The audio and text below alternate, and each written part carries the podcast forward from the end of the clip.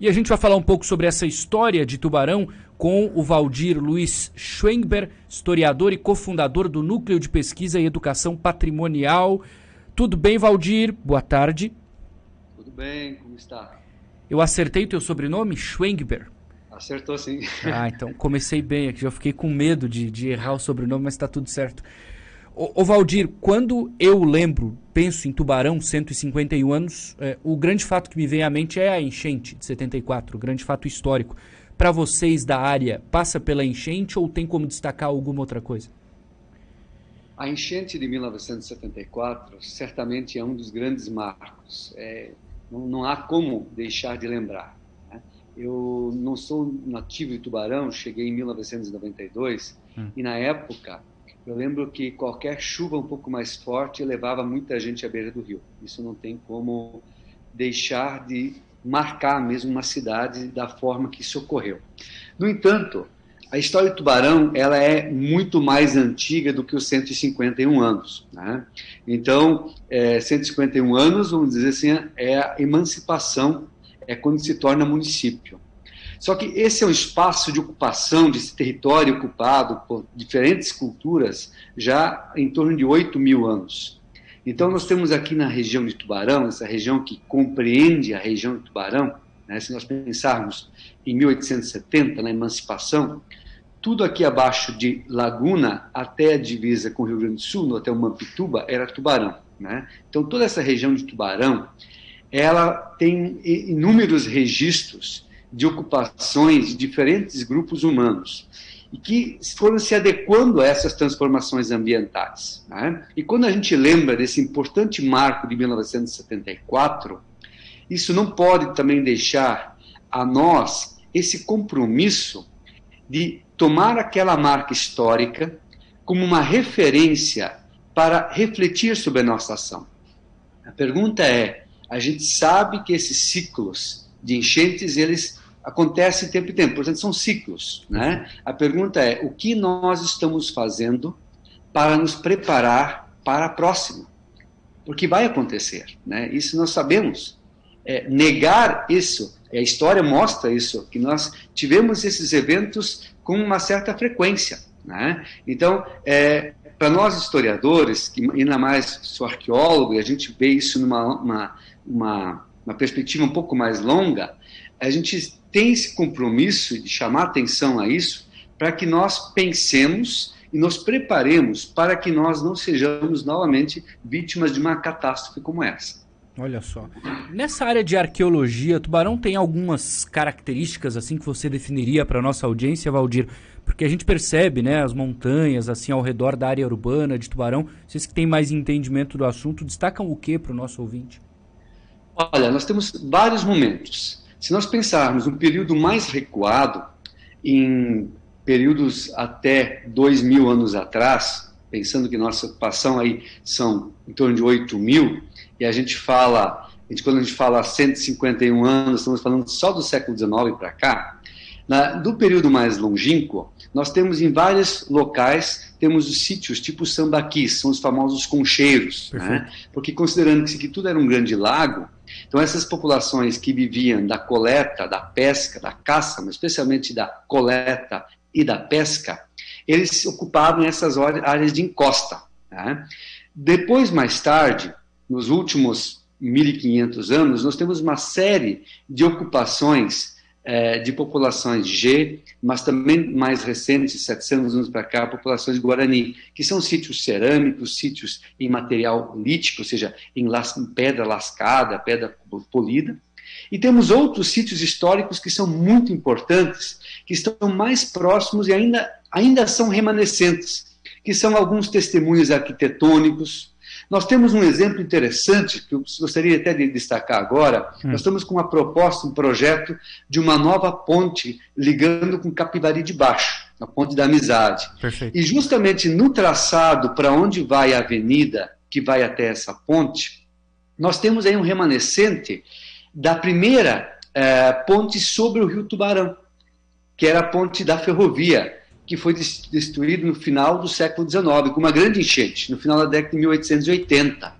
E esse é um bem também, que é um marco importante na história de Tubarão, bem como todo o patrimônio arquitetônico né, que, que está ali e que muitas vezes está sendo destruído da noite para o dia, até por questões de especulação imobiliária, e talvez por uma falta de uma uh, memória histórica de curta duração, nossa, nossa coletividade, dizer assim, olha, isso aqui são elementos marcantes. Nós tínhamos uma série de casas muito bonitas, casarões bonitos no centro do Tubarão, estão restando um e outro. Né? Eu sei que há uma mobilização do pessoal da área de patrimônio do município, né, com apoio aí também da prefeitura, em é, fazer um cadastro, fazer uma, uma avaliação e talvez é, deixar algumas é, amostras, não entender isso como impedimento ao desenvolvimento, mas sim como um elemento de atração turística, que o município tem um potencial incrível. As belezas naturais, a, a história que o município tem, ela tem muito a oferecer para que nós possamos explorar isso economicamente, gerar renda, né? que é uma necessidade presente e que a gente vai precisar sempre estar pensando nisso. O Valdir, você me lembrou agora de um assunto importante que o Tubarão discutiu nos últimos anos, que foi a área do passo municipal, bem no centro, né? Existiam alguns diálogos, o próprio prefeito falou à época sobre tentar vender o espaço, né? A preservação do passo municipal é fundamental para manter viva a história de Tubarão no centro, não é? Sem dúvida alguma. Né? Acho que a região aqui, a, a ferrovia Teresa Cristina, o que ela representou para a fase da Revolução Industrial brasileira, sul de Santa Catarina, né? e aí Tubarão está no centro desse processo, e depois com a vinda da CSN, é algo que nós não podemos deixar apagar, porque é isso que nos colocou no mapa e nos deu uma identidade que, que nós mantemos e devemos preservar. E essa área, tanto como a questão da, da, da, da, do lavador do carvão, da CSN, Capivari, que é a Vila Operária, mas a, a, Vila dos Engenheiros, que é essa área que está hoje o Paço Municipal, com certeza é um testemunho arquitetônico que ajuda a contar uma importante fase da trajetória histórica do município. Então, a preservação desse espaço. Claro, em primeiro momento, a gente entende, olha, os recursos são uh, escassos, esse, esse bem, essa área privilegiada, é, valor imobiliário bastante elevado, ela permite uma permuta, permite, mas depois de destruído, essa memória não fica mais, ou seja, essa memória não se compra de volta, né? E ela é muito presente e ela marca a cidade de Tubarão.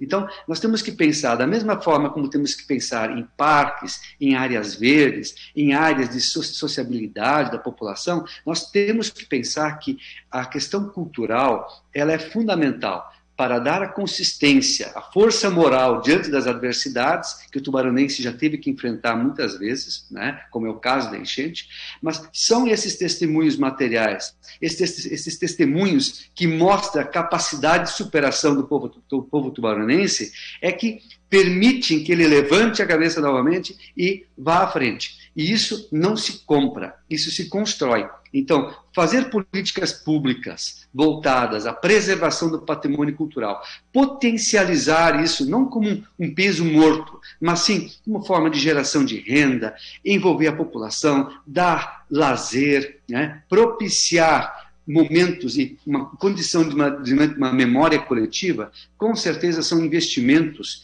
que trazem é, retorno significativo para a cidade. Valdir, deixa eu fechar a conversa com você para falar sobre um patrimônio da cidade, que são os trilhos, né? O bairro de oficinas, a história da, da estrada de ferro, o próprio Museu Ferroviário, que tem um pouco desse patrimônio, e hoje a ferrovia também que faz um trabalho. Tubarão também já discutiu, não é? Retirada dos trilhos, houve algum debate. É possível a cidade é, atingir um certo nível de desenvolvimento na questão de mobilidade, mesmo com os trilhos é, ao longo do município como hoje existem, ou na visão do senhor, eles precisam ser retirados para que Tubarão atinja um certo nível de desenvolvimento? Olha, é uma pergunta bastante interessante, bastante intrigante, né? Não, não, quero colocar como sendo uma resposta final, acho que é uma questão que sempre merece. É, quando nós discutimos as coisas que nos pertencem, é. elas devem ser discutidas coletivamente. Né? Então, acho que o debate é sempre importante, mas no meu entender, os trilhos não são o problema. Eles são, inclusive, eles são esse testemunho. Eles, sempre quando eu, eu, passo na avenida e me deparo andando ao lado do trilho, ou mesmo passando sobre o trilho, é, eu não vejo isso como um obstáculo que poderia ser retirado. Mas eu sempre lembro onde é que eu estou, de que, que eu faço parte. Né? E em termos de desenvolvimento do turismo, pensando no futuro, nós estamos entrando na era da sociedade de serviços. Estamos vendo hoje alguns números muito interessantes sobre tubarão, né?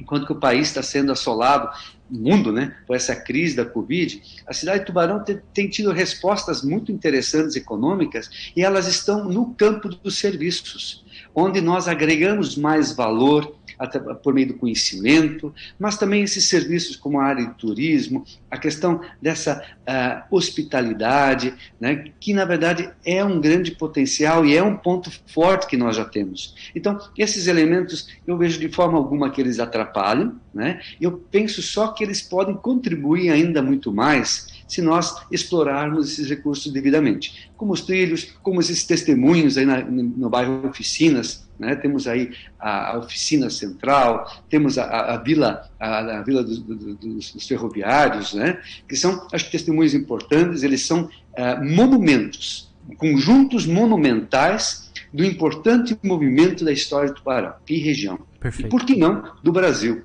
Né? É. Então, nós temos que ter essa noção que a nossa história não é só nossa local, ela faz parte da história do Brasil. É do Brasil. Eu lembro que uma vez nós tivemos um movimento de um prefeito de Miguel Pereira, uma cidade do Rio de Janeiro, para tirar uma locomotiva aqui do museu, mas felizmente ele não conseguiu, ela ficou por aqui. Valdir, cada assunto que a gente tratou dava um programa aqui. e certamente a gente vai fazer isso mais vezes. Obrigado por nos atender, tá? Um abraço. Com certeza. Valeu, obrigado pela, pelo espaço e sempre que precisar estaremos à disposição.